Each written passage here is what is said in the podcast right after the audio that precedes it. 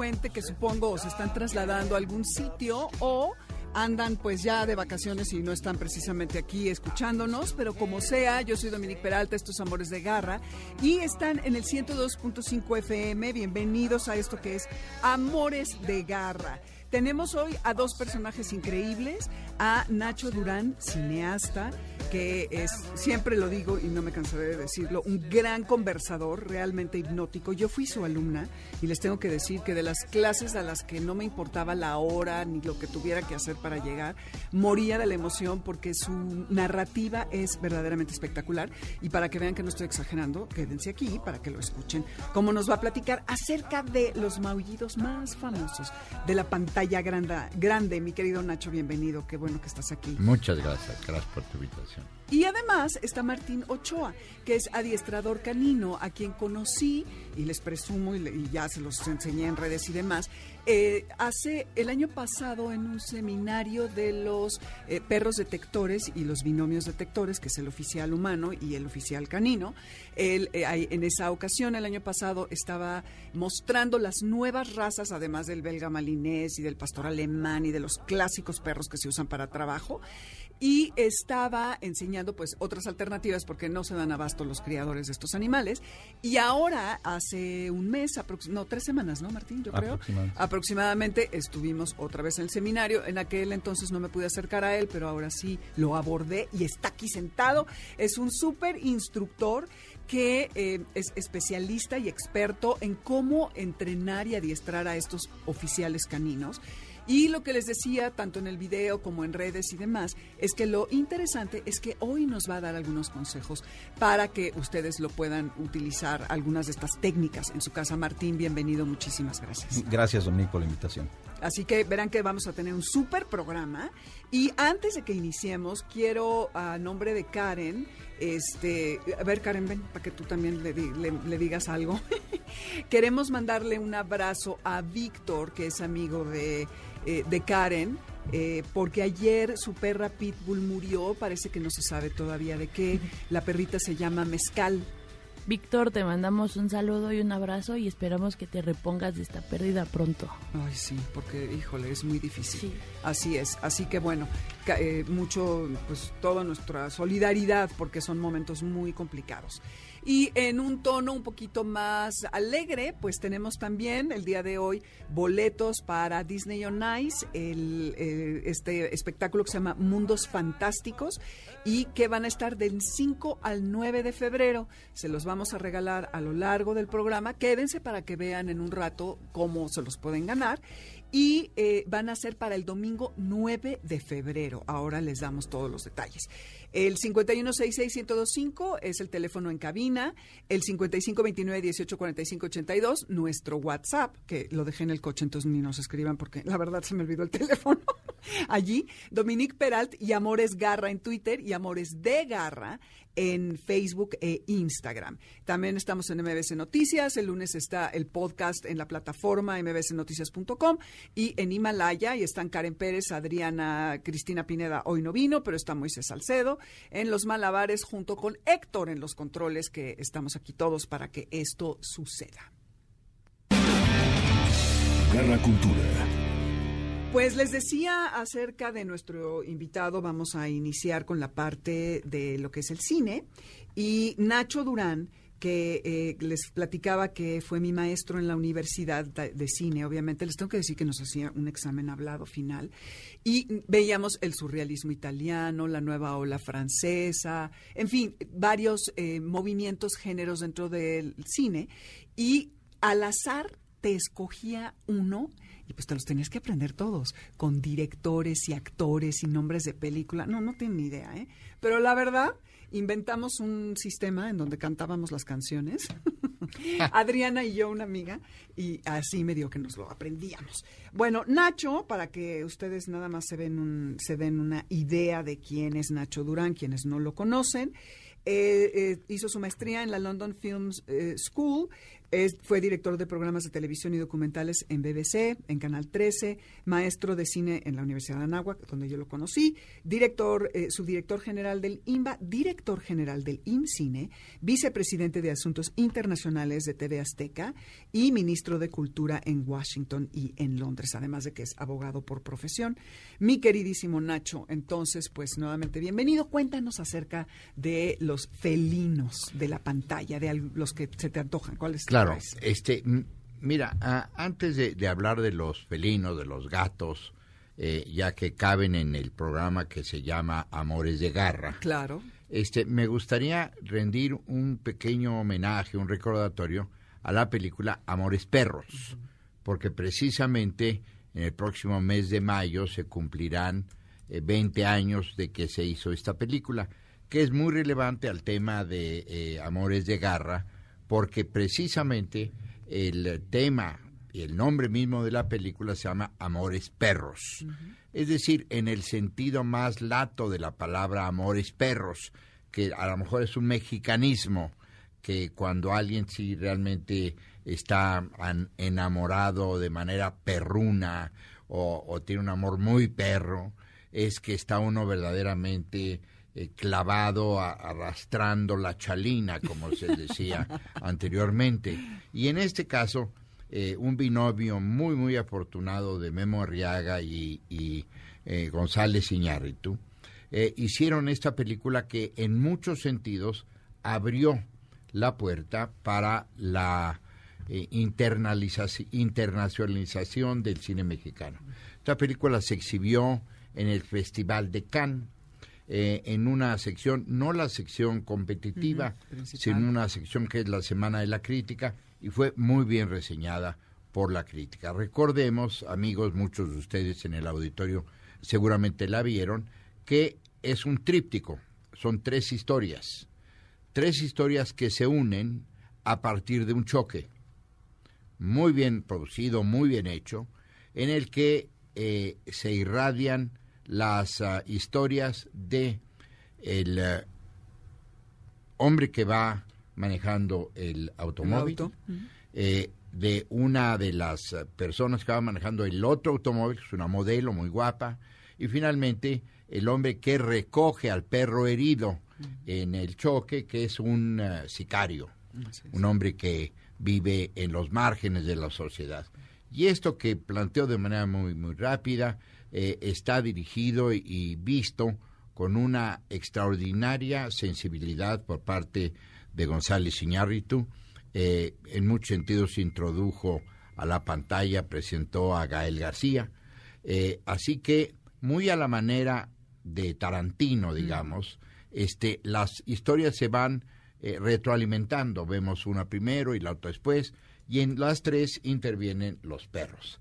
Así que no me voy a extender más con Amores Perros, pero ustedes la recuerdan, es una de las películas icónicas del eh, cine mexicano y yo diría del eh, siglo XX-XXI, que le dio la oportunidad a este muy, muy sensible y talentoso director mexicano. Sí, como decías, fue un parteaguas en el cine y también las celebraciones van a incluir una masterclass con sus realizadores, me parece, conferencias, mesas de debate, Así y va a haber es. una exposición Así y es. creo, por ahí me dijeron que Guillermo Arriaga ya va a tener el derecho de todo, los derechos, pues, del guion que él realizó, entonces eh, seguramente hará algo también, entonces pues hay que estar pendientes porque sí es como un antes y después, ¿no? En el cine. Pues sí, es decir, ya había habido sin duda alguna algunas Sí. películas muy interesantes, muy muy eh, este icónicas. Estoy pensando en ah, Como agua para chocolate, eh, la ópera prima de Cuarón que se llama Solo con tu pareja,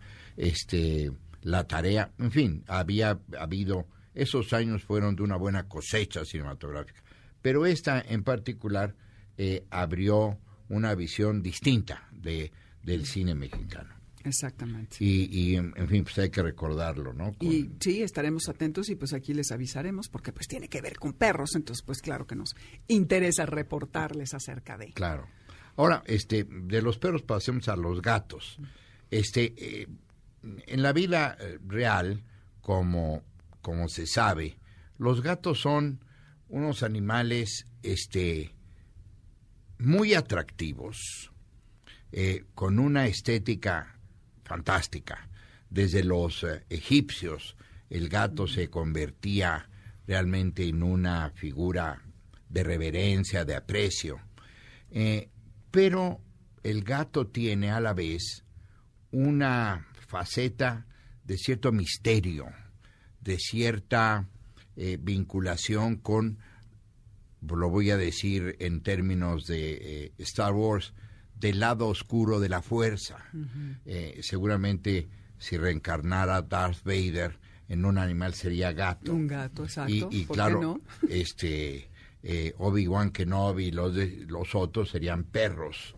Este, y entonces en el cine siempre el gato este, acompaña generalmente a los villanos.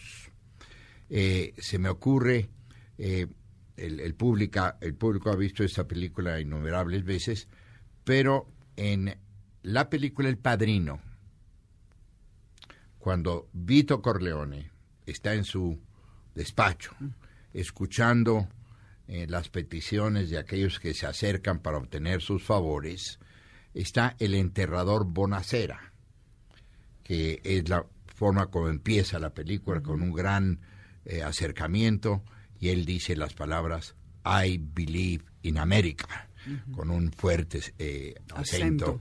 italiano. Y eh, se va alejando la cámara, vemos la escena de manera más amplia y Marlon Brando, es decir, Don Vito, con- está acariciando un gatito. Que por cierto, de manera, esto es el talento de Brando, eh, el gatito estaba ahí en el set y lo agarró, Ah, no estaba planeado. no estaba planeado, lo agarró y. Brando tenía muy buena vibra con, con los animales y el gatito se dejó acariciar, Mm. Acariciar. en fin, y este y, y la escena es icónica porque vemos un hombre de tal poder, digamos, malicia y terrible perversidad acariciando a un gatito este de una manera pues aparentemente inocente. Este, en ese sentido de los gatitos son acariciados por villanos. eh, también convoco al público a la, con la imaginación a que se recuerde del villanazo, del némesis de James Bond. Ah, claro. También Este, así como el doctor Mari- Moriarty es eh, la némesis de Sherlock Holmes. Eh, ¿Se acordaron ustedes que eh, Blofeld es este... Gato villano. No, eh, Blofeld es el villano y tiene un gato que siempre lo está acariciando y que después este, se ha convertido inclusive en un motivo de parodia. Este, Por la manera en que lo está haciendo. no, tú, tú recordabas ah, después Al de Austin Powers. al de Austin Powers, que eh, tiene un, un- un gatito imitando al original. Así es. Pero este es de nuevo cómo se vincula al mal, la perversidad con el gato. ¿Y por qué crees que, porque ya son varios villanos que lo tienen en su regazo, ¿qué, qué, qué, eh, qué muestra el gato? ¿Que doman lo indomable? eh, a- que es este animal que, de este espíritu independiente y no obstante ellos son tan poderosos que lo tienen ahí lo pueden controlar y que se queda quieto o qué, Pues ¿qué sí, crees que eh, quiere decir? Esa, esa puede ser una interpretación, sin duda. Este, no, yo, yo más bien creo que son muy parecidos. Es decir, que el villano eh, no puede acariciar un perro porque el perro siempre está de lado bueno y entonces sería un poco un contrasentido. En cambio, como el gato tiene esta mala fama, pues son compañeros de la maldad. de la maldad, ¿no? Y entonces por eso siempre lo tiene ahí, porque el gato se deja acariciar de una manera muy, muy, muy bien. Este, eh, eh, esos son los malos, ¿no? Es decir, hay muchos gatos que, ocurren así. Pero, este, hay también una vinculación con la magia. Una película que se llama eh, Book, Bell and Candle, en la que interviene eh, Jimmy Stewart Y Kim Novak. y la bellísima, perdóname que diga yo bellísima, No, porque pero, eh, era Este, un eh, cuero, maestro. Kim Novak, Kim Novak. eh, en, do- ojos. en donde Kim Novak es este bruja Eh, y entonces ve a, a Jimmy Stewart y se enamora de él y tiene una- un gato que también tiene poderes, el, el animal, eh, Paddy Walker se llama el gatito, y eh, lo usa pues como a veces eh, como un anzuelo para traer a Jimmy Stewart, etcétera. Y la película, por cierto, no es Sí, no es una gran película. muy pero- relevante, ni mucho no. menos. Pero está ahí eh, el, el tema del gato. este, en este caso, voy a hablar un poco más adelante de, de también esta vinculación con la mafia. Perdón, con la mafia Con la ya dije. Exacto. Ahora, con, la, ma- magia. Ahora exacto. con la magia. Y nos quedamos con esto porque tenemos que ir a un corte. Estamos en Amores de Garra. Yo soy Dominique Peralta. Llámenos, escríbanos, que volvemos rapidísimo a seguir hablando acerca de los gatos en el cine, con Nacho.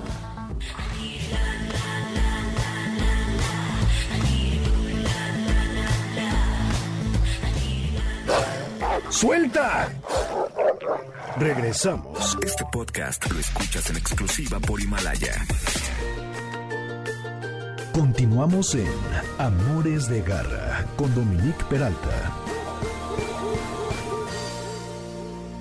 Buenas tardes, amigas, amigos. Saludos desde el santuario del Rosario, el más grande del mundo.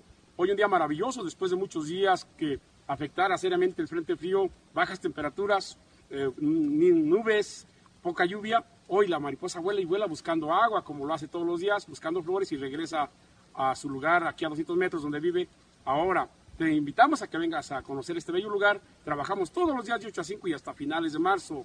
Ven a conocer esta maravilla de la naturaleza. Son las novias del sol, el alma de los muertos, simplemente patrimonio de la humanidad. Esperamos. Buenas tardes, amigas, amigos. Los saludo desde el santuario del Rosario, el más grande del mundo.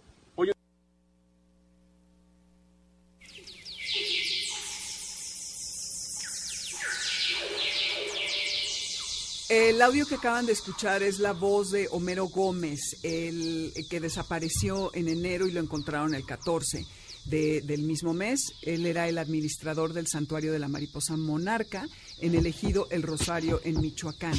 Agrónomo de profesión, su especialidad era en fitotecnia y eh, ha hecho una labor de toda su vida de llevar desde 8 kilómetros agua para que las mariposas monarca la tuvieran. Reforestaron en cuatro años un millón de árboles. Eran 2.40, son 2.46 hectáreas, que equivale al 40% de las mariposas que llegan a México, de las mariposas monarca, aquí en este sitio en donde él estaba, les decía, en este ejido en Rosario, en Michoacán. Y en 2013, el 80% de las mariposas que llegaban a México estuvieron allí en su santuario. Y es trágico, triste, eh, eh, enardece y da muchísima rabia que México ocupe, ya saben, tenemos el top ten en las cosas horribles, el sexto lugar en, para ser activista y eh, que sea lo- eh, un- una actividad de lo más peligrosa a su familia, a toda su labor, mis respetos, un abrazo cariñoso y no podemos seguir así en este país. La gente que quiere que el mundo cambie eh, siempre eh, lo está defendiendo. Y el mismo Greenpeace emitió un comunicado que dijo que condenaba el hecho que defender a la tierra, los recursos naturales y la biodiversidad se convirtiera, convirtiera a los activistas en, em, ¿cómo dices, targets? Eh, Blancos, en ¿no? blancos, ajá, perdón, es que lo estoy traduciendo, blancos de amenazas, persecución y el muy eh, eh, cowardly, este, Cobarde. cobarde. gracias muchachos, miren qué buenos traductores tengo, Eh, el acto cobarde de privarlos de su vida. Así que eh, las cinco, los 5.500 kilómetros que viajan de Estados Unidos y Canadá para venir a México, estas eh, hermosísimas mariposas, no sabemos el impacto que va a tener la muerte de este hombre en, en la preservación de, su visita a México, de Hom- Homero Gómez. Y pues tenemos el corazón hecho moño porque no se vale. Y como él dijo, y, yo creo que debe de estar sucediendo, las novias del sol y el alma de los muertos están llorando en este momento por él. Estamos al 51661025, Dominique Peralti y Amores Garra en Twitter y Amores de Garra en Facebook e Instagram. Seguimos, Nacho, que nos estabas platicando acerca de eh, Bell Book and Candle, esta película donde aparece Kim Novak, y te iba a platicar que leí hace un tiempo que utilizaron a 21 gatos para poder hacer el tru- los trucos que Así hacían ahí. es, Porque es. entonces se pensaba que los gatos no podían aprender trucos, pero ya tuvimos aquí a Isabel, que es etóloga, que ya nos explicó que sí, con el reforzamiento positivo, como lo haces tú, Martín, con los perros, sí se puede lograr. Así es. Este, sí, eh, bueno, decía yo que la película marca esta determinación entre la magia y el gato. Pero quisiera yo traer a la mesa eh, otra eh, película que se llama Pet Cemetery. Ándale. Hay una canción. Eh, ya ves que el, el prolífico, súper prolífico escritor Stephen King Mm, ha hecho novelas de terror de todo. Es decir, de un automóvil, en eh, la novela Christine, que también se llevó a la pantalla, y eh, también de un perro. Eh, terrible, un San Bernardo bonachón, extraordinario, que sin embargo es mordido por un animal infectado de rabia y entonces vuelve, bueno, pues una cosa extraordinariamente terrible porque mantiene, eh, digamos, en, eh, dentro de una camioneta de esas típicas station wagons al- a, su dueña y no la deja salir porque, en fin, tú ya sabes, el calor, la deshidratación, cómo King puede jugar con todos los elementos. Pero eh, volvamos al tema de los gatos. Eh, aquí hay un gato, un gatito muy bueno, las- y el gato este, se muere. Entonces, hay un lugar, eh, esta es una, una nota muy reiterada en King, que es un lugar donde se deposita el mal. Ojalá y lo pudiéramos acotar, ¿no? Es decir, recordarás que eh, Jack Nicholson, en El Resplandor, es empleado como el cuidador de un hotel en las montañas. Lo que pasa es que en ese hotel, a través de los años, se ha depositado el mal. Sí. desde los tiempos de los ah, indígenas, de los indios piel rojas. Y entonces, eh, en este caso, en el caso de Pet Cemetery, al gato lo entierran en un lugar, en un cementerio, que tiene eh, letreros que dicen con toda claridad, que es una cosa que a mí un- poco me, me choca de las películas este, ¿De terror? de ¿O de terror. Es decir, que ya sabes, la típica este, niña muy bonita, generalmente en, un, en unos trousers, en unos shorts ajá. o un este, top nada más, que se mete a una casa que a todas luces está Alberga el mal el- ah, en exacto. su totalidad. Y, y toda la audiencia está pensando que no se meta, Claro. ¿no? O, o lo- como se meten a bañar en la noche. Eh, la regadera, ya Eh, sabes eh, que el asesino ahí viene con el cuchillo. Exactamente. Sí, horrible. Bueno, acabas de, de citar la película Sí, de icónica de Psicosis, ¿no? Pero en fin, en este caso, el gato es enterrado en el cementerio y resucita. No, bueno. pero ya no es el gato que dejamos al principio. Claro, ya es- sino es encarnó el mal. el engendro del mal, terrible. Y el gato, bueno, hace estropicios, en fin. Entonces, eh, me da pena hablar así de los gatos, gatitos, diría yo. Lindos gatitos. Este, porque me caen muy bien. Eh, yo tenía un gatito que era realmente de Jorge, mi hijo, se llamaba Rasta, una gata extraordinaria. Ah. Pero ni modo, me, me has invitado para que hable de los De- gatos en, en el cine. en el cine. Pero bueno, y el cine tiene esta virtud Bueno. que le gusta sacar sus características pero mira, este, malévolas. déjame cambiar un poco el tono. Sí, Voy a citar a un gato que no estaba en manos de un villano. a ver. Es el gatito que acaricia eh, la única sobreviviente de la nave Nostromo en Alien. Ándale, ok. ¿Te acuerdas? Sí, sí, sí, sí, sí. Es decir, viene este ser terrible, eh, casi imposible de, de- de ser eliminado, y entonces la única que sobrevive es esta astronauta que tiene un gatito espléndido, magnífico. Sí, está increíble. Como el gato, ¿no? Que sobrevive a Eh, todo. eh, exacto. Y que- con esa ecuanimidad que lo caracteriza. Así que es, es. indomable y que está. ahí, Así es. ¿no? Sí. Y luego, pues tenemos que pasar obligadamente a los dibujos animados Sí, en el cine. Los gatos, es decir, este, eh, me- recuerdo, nadie se recuerda, por supuesto, porque sucedió muy al principio del siglo pasado, en el gato Félix. Ay, yo sí, soy fan, lo amo. Felix the Cat, Sí, que eh, era eh, un, un cómic y después una cinta, eh, una de las primeras películas sonoras era El gato Félix.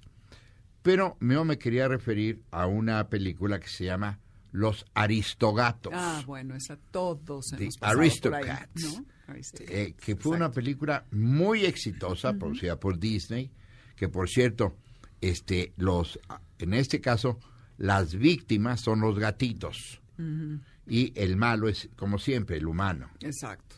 que es En este caso, como diría Agatha Christie, el mayordomo, man, que es el que, el que quiere, Anda traficando con que los gatitos. Quiere secuestrar a los Exacto. gatitos y, y eliminarlos, porque se ha dado cuenta que su ama, que es una mujer eh, Acaudalada. excéntrica y acaudalada, generalmente van de la mano estos Sí. dos adjetivos, este, ha heredado a los gatos. Y en caso de que los gatos mueran, al mayordomo. Entonces, el sabedor de esto, pues trata de eliminarlos. Y aquí la película es muy agradable, canciones, eh, Everybody Wants to Be a Cat, A cat, una sí. canción muy, muy eh, popular en su momento, estoy hablando del principio de los años 70. Así que, este, ya que estamos en los dibujos animados, eh, tendré que mencionar por fuerza a The Cheshire Cat.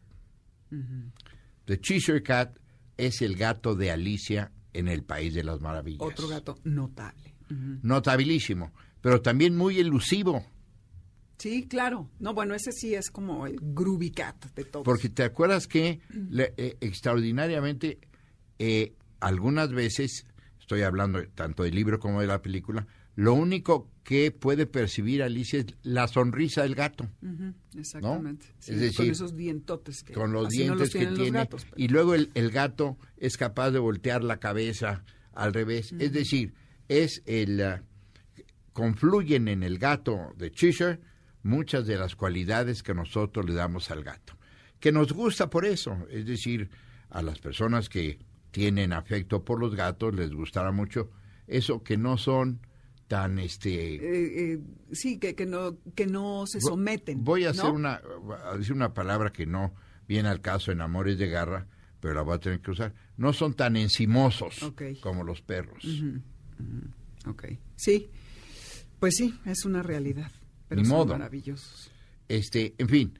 Entonces, este, yo creo que el gato eh, debe de tener mejor suerte en el cine, quitarle ya esta Mística. ¿no? esta mística terrible y, y ir un poco a, a lo que, bueno, hay un gato muy que recuerdas recientemente, también vinculado al mal, que es el gato del portero de Hogarth's, la escuela Ah, a donde de va Harry Potter. Harry Potter. Sí, claro. No, y así infinitos, maestro. Pues nos tenemos que ir a corte y también nada más decirte que en los Aristogatos el gato negro estaba inspirado en Louis Armstrong, ¿no? ¿Te acuerdas? Así es, Sí, entonces, así es. Eh, pues hay personajes de todo. Estamos en Amores de Garra, volvemos rápido con Martín Ochoa, que es eh, adiestrador canino de perros detectores. Y Nacho, muchísimas gracias por haber estado con nosotros. Nacho se va a, pas- a pasar a retirar, como se dice por ahí. Es correcto. Eh, Concha manda saludos. Muchas gracias. Concha, te igualmente. mandamos un abrazo también. Un abrazo. Y les llámenos al 5166125 y díganos el nombre del gato de Alicia en el País de las Maravillas para que les regalemos boletos para el espectáculo de eh, Disney on Ice y para el domingo 9 de febrero. Entonces, díganos cómo se llama este gato y obtendrán sus boletos. Volvemos.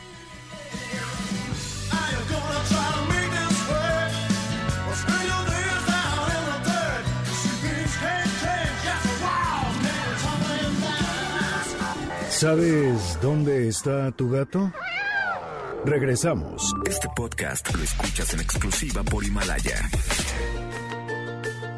Continuamos en Amores de Garra con Dominique Peralta.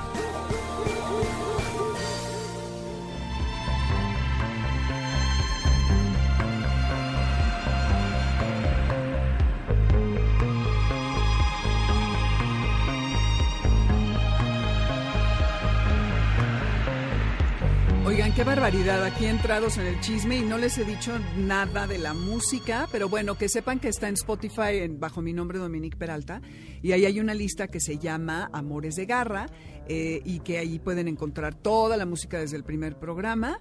Esto que estamos escuchando es eh, eh, una canción de Martin Thulin que se llama Thin White Duchess y que está inspirada en su gatita, que es una gatita blanca que se le enfermó y que se acordarán que David Bowie en un momento de su vida que estaba muy dado a las drogas y en fin, eh, adelgazó muchísimo, se veía muy mal y le dijeron, le pusieron el Thin White Duke.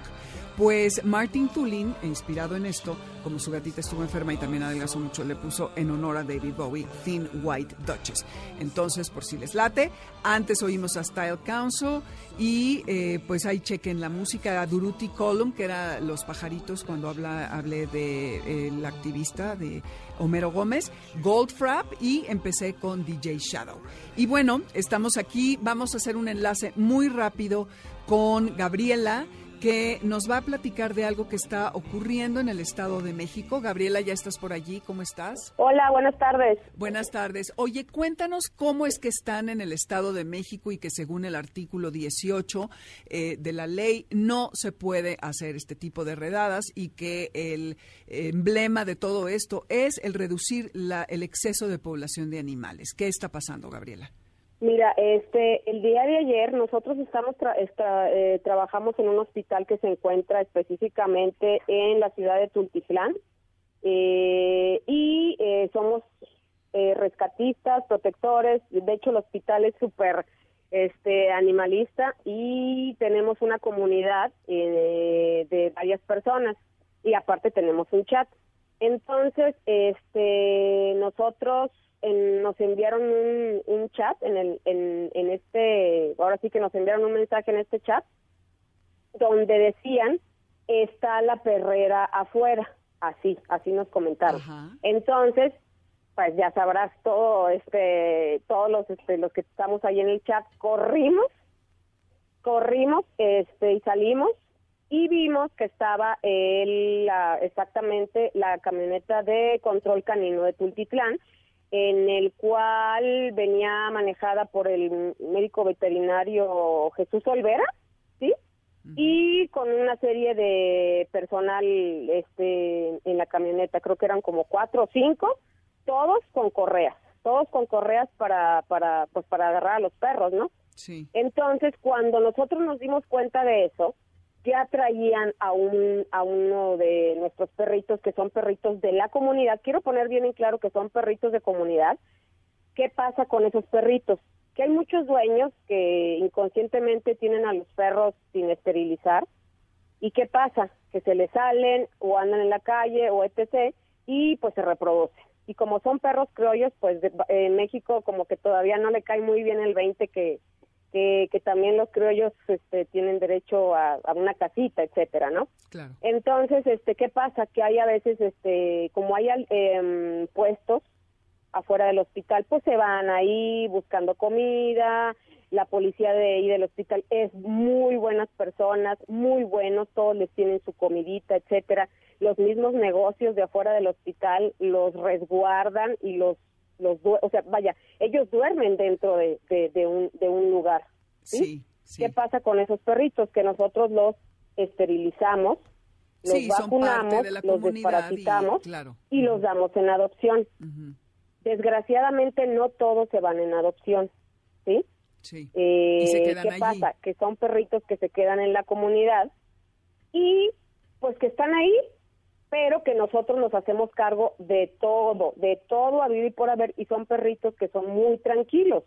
Entonces, eh, no sé qué haya pasado, vimos la camioneta del control canino de Tultitlán y pues literalmente nos abalanzamos, ¿no? Nos Pues sí, qué abalanzamos bueno, diciendo, Gabriela. pues, yo, Oye, yo le pues- dije a- al veterinario que ese, que ese perro era de nosotros.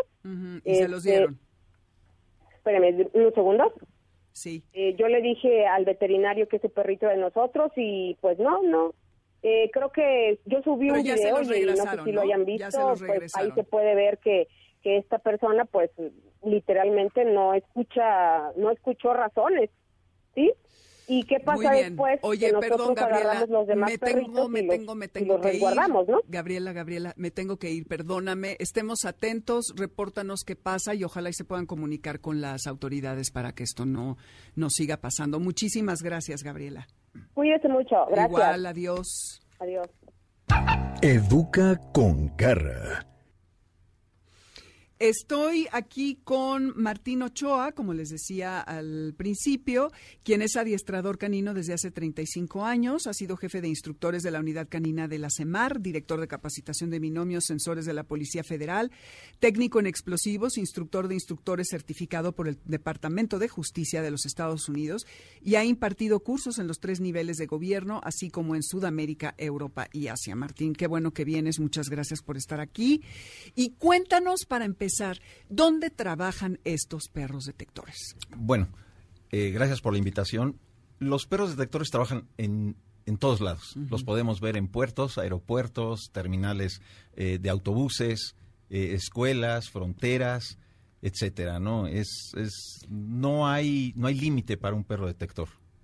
Son los lugares que implican un peligro, ¿no? También las bodegas de, de, eh, correo donde es- llegan todas las, las cargas y cosas. Eh, En, en paquetería, Eso, paquetería. eh, oficinas de correo en Europa, Estados Unidos son eh, es muy común verlos en ese tipo de, de oficinas y lugares. Claro, porque po- vía el correo llegan muchas sustancias ilegales y de dinero y en fin. Ahora, ¿cuáles, Martín, son las características para poder escoger un perro detector?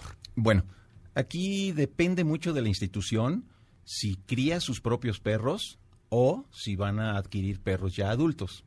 Depende del programa que tenga cada institución, pero se busca simplemente un perro que tenga mucha seguridad, mucha socialización al medio, eh, socialización con perros, con gente de todas las edades, que tengan un atractor por algo. ¿Qué quiere decir? Que les guste un juguete.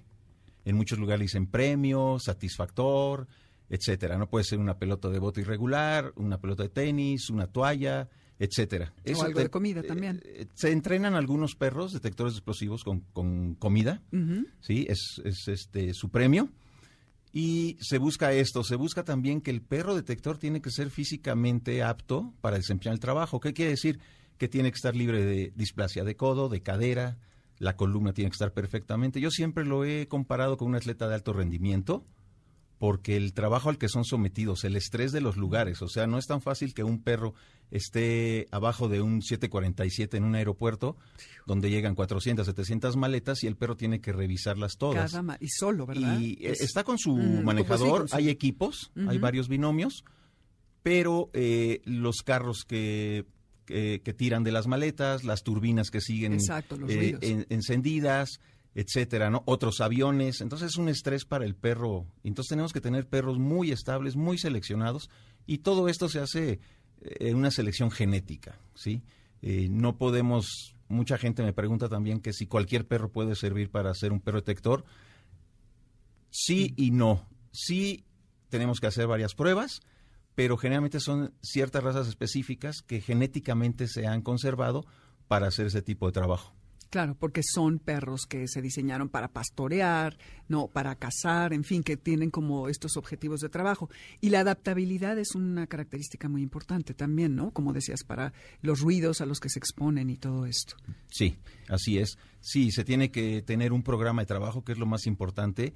Aquí lo más importante en este tipo de trabajo es la selección del perro, las pruebas de evaluación de ese perro, y un programa de trabajo que lo tienes que seguir al pie de la letra. No podemos estar inventando, no podemos estar improvisando, porque aparte no podemos sacar al campo operativo un perro, pues que más o menos detecta, más o menos va a encontrar una sustancia explosiva. No, no se puede. Tiene que ir 100% eh, seguro, 100% evaluado y 100% que se certifique su trabajo. ¿En qué consiste este entrenamiento y por qué trabajan con tal vehemencia? Porque tú los ves y es una avidez para ir tras el objetivo que están rastreando, llámese drogas, llámese explosivos, llámese restos humanos, y que al final es un juego, ¿no? Entonces es creo que qué afortunados los perros eh, de trabajo, que su trabajo consiste en todo el tiempo una retroalimentación positiva. Claro, eh, lo que buscamos, como te decía, es buscar que el perro tenga un atractor exacerbado por su, por su juguete, su pelota, y que se concentre en buscarla. Eh, mucha gente por ahí, oh, es que a los perros de narcóticos los drogan. Ay, sí, esa es la historia más este, vieja. la historia de todos los días. Claro que no todo es nada más asociación de, de, de, aromas. Si yo escondo la pelota de un perro, sea detector de lo que sea, la va a encontrar y su premio va a ser ese. Él no sabe que está eh, eh, buscando armas de fuego o explosivos, no lo sabe él, relaciona que el aroma que nosotros le, imprimimos va a aparecer su juguete, que es su pelota, su, juguete, su satisfactor, su premio, como quieran llamarlo. Eh, entonces es, es que el perro está buscando realmente ese aroma para obtener su premio. En este caso, les repito, es una pelota de bote irregular, es una pelota de tenis, etcétera. Y ahora, eh, cuando nosotros tenemos un perro en casa, a veces eh, nos la pasamos enseñándoles trucos estúpidos como que se paren en dos patas. Eh, mi sobrina le enseñó a su perra una que es ¡pum! muerto y entonces se revuelca y tal.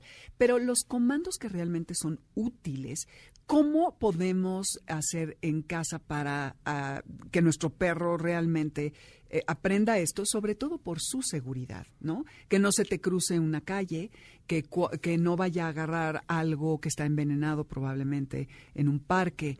¿Cómo, cómo los podemos educar? Bueno, yo sé que esto está muy difícil y no, no vamos a hacer una clase este, aquí, pero ¿qué tips eh, nos eh, puedes dar? Bueno, en primer lugar tenemos que entender que el perro es perro. Así es. no les podemos poner o, no les podemos dar ciertas eh, sensibilidades humanas, ¿no? Eh, el perro no nos va a entender si hace algo mal y nosotros le decimos, no manchitas, ¿por qué hiciste esto? ¿no? Te dije que no. Y el perro se nos queda viendo como, ¿de qué me hablan? ¿no? Entonces es tratar de usar las mismas órdenes siempre, un muy bien, un no, ¿sí? acompañado ya sea de una corrección verbal, eh, pero nunca abusar del, del, castigo, nunca regañarlo. Si yo llego a mi casa y el perro hizo un hoyo en el jardín y llego y veo y ya pasó hace dos, tres horas, el perro no va a entender por qué lo corrijo. Oye, pero ¿por qué cuando llegas e hizo ese hoyo en el jardín, el perro te recibe con las orejas para abajo? sabe no, que sabe hizo. que hizo algo. Entonces, e, eso me llama la atención porque sí sé que no hay que castigarlos, pero... Las correcciones son en el momento. Ahora, desde que el perro llega a la casa hace un vínculo con, con la familia y ellos ven a la familia como una manada y siempre hay un líder. ¿sí? Puede ser tú, tu esposo y tal vez a los niños no los, los, los vea como parte, de la manada. Ajá. somos y, iguales. Y, y, y, cuando tú llegas y sabe que llegó el líder y sabe que hizo algo mal, pues va a decir, Mm, ok. me voy y me someto. Pero entonces ante ese sometimiento, Pero no ¿qué puedes haces? hacer nada, porque en la acción, el perro vive el momento y en ese momento tú no puedes eh, corregir al perro por algo que no sabes a qué horas pasó, cómo fue o por qué lo provocó. No sabes si pasó un insecto, un ratón y, y dejó un aroma o se metió ahí y el perro empezó a rascar por querer eh, eh, sacarlo. Entonces no sabes realmente, ¿no? Eh, lo que sí es tenerlos activos, saber escoger bien la raza, Sí, porque si somos unas personas sedentarias, por ejemplo, y, y- ¿Quieres un y belga compramos malinés? algún perro de trabajo, No, bueno, olvídalo, ¿no? Los- un sí. belga malinois tiene que estar haciendo algo. Sí, siempre. Y- Esos son los más activos. Eh, hay varias razas iguales o más activas, ¿no? Están los terrier, que necesitan estar haciendo algo también. Pero si eres una persona deportista que te gusta salir a, a correr, a escalar montañas y te compras alguna raza de ornato, pues vamos, no va a funcionar. ¿no? Exactamente. Entonces, desde ahí empieza, ¿no? Y que sea el compromiso de que al, al adquirir el perro, pues va a ser un compromiso de 10, 15 o hasta 16 años, no lo sabemos, ¿no?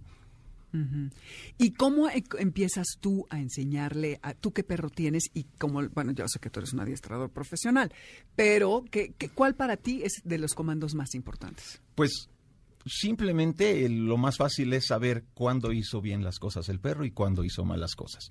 Eh, yo en lo personal y muchos instructores, muchos compañeros optamos por el no cuando hace alguna acción no deseada. ¿No con el nombre? No, no, no, no, sin el nada nombre. más, porque ¿por qué? no sé si ustedes han visto en la calle que de repente un perro se, Se se tira a perder, sí. está corriendo y la gente empieza a llamarlo por su nombre, ¿no? Y manchitas, ven y manchitas, ven. Cuando el perro llega, lo corrigen y el perro qué va a hacer? Va a relacionar manchitas nombre. con algo desagradable. Con un castigo. Y él no sabe que se llama manchitas, él sabe que manchitas es algo agradable, que lo vas a acariciar, que le vas a dar de comer, que va a estar contigo, etcétera. Entonces siempre tratar de omitir los nombres de los Pero entonces perros. si se cruzó, ¿cómo le llamas? Pues nada más es decirle no y esto es un adiestramiento previo de enseñarle a, cam- a caminar con correa, eh, hacer altos y que se sienta automáticamente en las esquinas. Y tú le das premios. Y puedes premios empezar, la o obediencia la puedes empezar con, con comida, írsela Retirando. retirando. poco a poco. Puede ser con un atractor, te digo, hay perros mascotas que todo lo hacen por la pelota. Haces bien las cosas, te doy tu juguete. Haces Y ya al final, pues tenemos la caricia, y la caricia siempre la tenemos. Entonces, eh, es enseñarle al perro las reglas básicas de qué queremos que se haga y qué no queremos que se haga, y cuando yo lo quiera. ¿Sí? Eh, no podemos dejar que el perro pues que haga todo lo que él quiera cuando quiera porque empiezan esas rupturas de, de- disciplina sí y ya después no vamos a ver ni cómo corregir al perro Ok. Y e idealmente creo que entonces mejor no empecemos con comida, ¿no? Igual hay que tratar de, para que no siempre estén esperando. Porque Robert Allen, que vino, un inglés que también es adiestrador, decía que no, que la comida era mejor que no la uses. Porque si no, ¿qué haces cuando luego no, no tienes? yo como te dije hace rato tengo muchos compañeros instructores que inician al perro con comida y la van retirando poco a ¿eh? poco. Ajá, es, es nada más la obediencia en un perro de repente es tanto para uno como para el perro es medio aburrida Sí. ¿no? Eh, entonces hay que hacerlo agradable con qué? Pues con, con algo que, que les gusta, que es la comida. Y írsela retirando poco a poco, ¿no? No, no la tienes que tener todo el tiempo. ¿no? Para que un perro deje de ladrar por ocioso, por... Yo sé que es difícil, ¿no? Pero los perros detectores, bueno, están entrenados porque ladran o escarban o eh, ahí en el seminario explicaban que había la parte pasiva o la parte activa y que la pasiva Así era es. mejor porque no dañaba la propiedad privada y la activa era este como más eficiente, ¿no? Y es esta excitación que tiene el perro. Pero tú tienes un perro en tu casa y pues está echando ahí el, el tiempo, pasando el tiempo y de pronto empieza a ladrar, aunque tú no ves que viene alguien, es probable que venga alguien, pero puede llegar a ser molesto para uno. ¿Qué, ¿Cómo le haces para quitarle? Generalmente es, como te decía, lo que es el ladrido excesivo. Y en algunas razas, ¿eh? hay unas razas que ladran más que otras. En algún eh, perros que están ladrando muchas veces por aburrimiento. Es un aburrimiento, ¿por qué? Porque si tú lo sacas una vez a la semana, no lo sacas toda la semana, olvídalo, ¿no? Está Claro. encerrado ahí en, en que puede ser en una azotehuela, en un jardín. Entonces sí es, es conveniente que toda esa energía acumulada en el perro eh, le dediques tiempo, ejercicio sobre todo. Yo soy un convencido de que el- el- los animales, sobre todo los que nosotros entrenamos de detección, eh, como te repito, yo los considero como atletas de alto rendimiento y, y bajan mucho su energía, bajan ese estrés de estar en perreras o de estar en, en las unidades caninas haciendo ejercicio. ¿sí? Y generalmente el ladrido es aburrimiento, oyen algo que nosotros no oímos. Sí. Sí. Y entonces, te Entonces avisan. es- y, y empiezan, pero hay perros que se, que se les pega, ¿no? O sea, están minutos ladre y ladre. Puede ser por hambre. En fin, son, son muchos Esto factores. de agarrar una lata, llenarla de monedas, era una técnica de antes y hacerle, no, le suenas la lata, creo que es bastante inútil, o echarle agua al hocico en la cara al momento que está eh, haciendo este, el comportamiento que sea que no quieres. Es, eso es fatal, ¿verdad?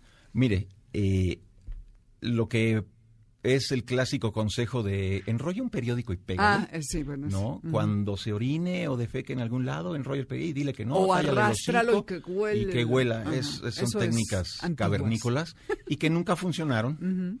Y eh, lo de la lata, imagínate, si quieres un perro, en, yo hablo, ¿no? En perros de trabajo, yo quiero un perro seguro ante los ruidos, ante situaciones inesperadas y yo le lo, lo, lo corrijo con una lata con monedas, estoy Sí, lo- lo destruyéndolo, ¿no? claro. Este, lo estoy sometiendo de más Y lo estás asustando. y, y no tiene caso. Es, es tan fácil llevarlos desde cachorro y soy muy reiterativo en esto, pero si tú pones las i sobre los puntos desde que es cachorro, no vas a tener problemas más adelante. Sí. Hay que ser consistente y hay que ser dedicado, Eh, ¿no? constante, consistente, exactamente, Y eh, y, y la disciplina en esto, ¿eh? Sí. Y pensar bien todo lo que conlleva tener un perro, Claro. como cualquier otra mascota. Así es. Oye, Martín, ¿dónde te podemos, dónde pueden encontrar? ¿Tú das cursos particulares? Yo sé que estás dedicado a, a los explosivos, a todo lo que es seguridad, a los binomios detectores, pero ¿das cursos? Sí, eh, tenemos un campo de entrenamiento donde se pueden dar cursos eh, particulares, ya sea eh, clases individuales o en grupo, sí, o asesorías. ¿no? Sí. Este, Claro que sí. ¿Y dónde, dónde te podemos encontrar? Eh, les doy mi teléfono. Sí, adelante. Es el 5516-9843. En Facebook me encuentran como Martín Ochoa. Y, y bueno, estamos a sus Martín órdenes. Ochoa en Facebook sería como Martín Ochoa eh, adiestrador canino o algo No, así? nada más Martín Ochoa. Martín Van a ver Ochoa. ahí un... Una un- foto de qué, porque ya Eh, seguramente hay muchos Martínez Sí, hay Ochoa, como- Martín, a ver. Ya lo vi, hay como cinco, pero hay uno, eh, es una foto donde está una moto con un, un, un Staffordshire Terrier sentado en ella. Ah, ok, ok, perfecto. Me parece muy bien.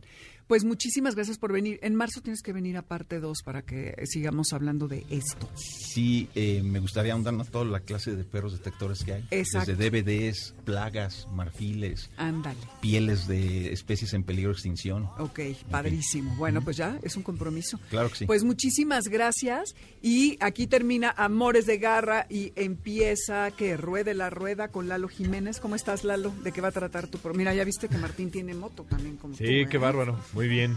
Así como debe de ser. Exactamente. ¿De qué va a tratar y ahora, pues nos vamos con muchos temas. Eh, voy llegando, este, llegué hoy a las tres y media ¿En de la mañana. Entonces ahí tratamos de engañar, le decía Luisito Ryder al cuerpo, Hola, hola. durmiendo un par de horitas antes de venirnos. Pero justo porque nos fuimos a probar unas motos que están a punto de llegar, las nuevas BMW F900R y XR. Y este, Quiere llorar Martín de la emoción. y Eso. bueno, pues invitamos a Martín y a todo el auditorio a que este, lo escuchen porque va a estar muy interesante la prueba de la semana con la Ducati Permotar 950 CP que también nos fue increíble. Y tenemos invitados, aquí tenemos a Resiliencia Motors que nos van a contar temas bien interesantes. Aquí ya también está Luisito Ryder que ya Hola, ¿qué tal, amigos? apuntadísimo. Padrísimo, pues que tengan buen programa. Te quería mandar una foto de un cuate en Asia Ajá. que trae a como cinco perros, pero no, no encontré tu Órale. Twitter. Te voy a buscar. ¿Cuál es tu Twitter? Eh, me pueden encontrar como arroba Lalo Speed, eh, Speed de velocidad R. Y ahí así me encuentran en, en, en Twitter. Y, y, este yo te estaba escuchando también con el tema de los gatitos y todo esto, tu especialista que vino y todo. Y yo feliz porque justo esta sushi, mi gatita, pues me recibió ahora a la, a la madrugada, ya sabes, y ahí se va conmigo a la, a la cama y todo. Ahora no escuchó moto, pero me escuchó a mí, igual me recibió. Exacto, está padrísimo. Muy bien. Gracias, Karen, Moisés, Héctor. Nos vemos el próximo sábado. Gracias a ti, gracias a ti. Y no se vayan, mis queridos amigos, que estamos ya arrancando con esto que es que ruede la rueda. Estamos aquí transmitiendo completamente en vivo, como ya se dieron cuenta, en MBS Radio en este 102.5 FM. Los invitamos también a descargar la aplicación de Himalaya por si se quedan sin conexión o algo. Escuchen ahí los podcasts. Arrancamos con esto que es que ruede la rueda. MBS 102.5 presentó Amores de Garra con Dominique Peralta. Te esperamos el siguiente sábado a las 2 de la tarde por MBS 102.5. Este podcast lo escuchas en exclusiva por Himalaya. Si aún no lo haces, descarga la app para que no te pierdas ningún capítulo. Himalaya.com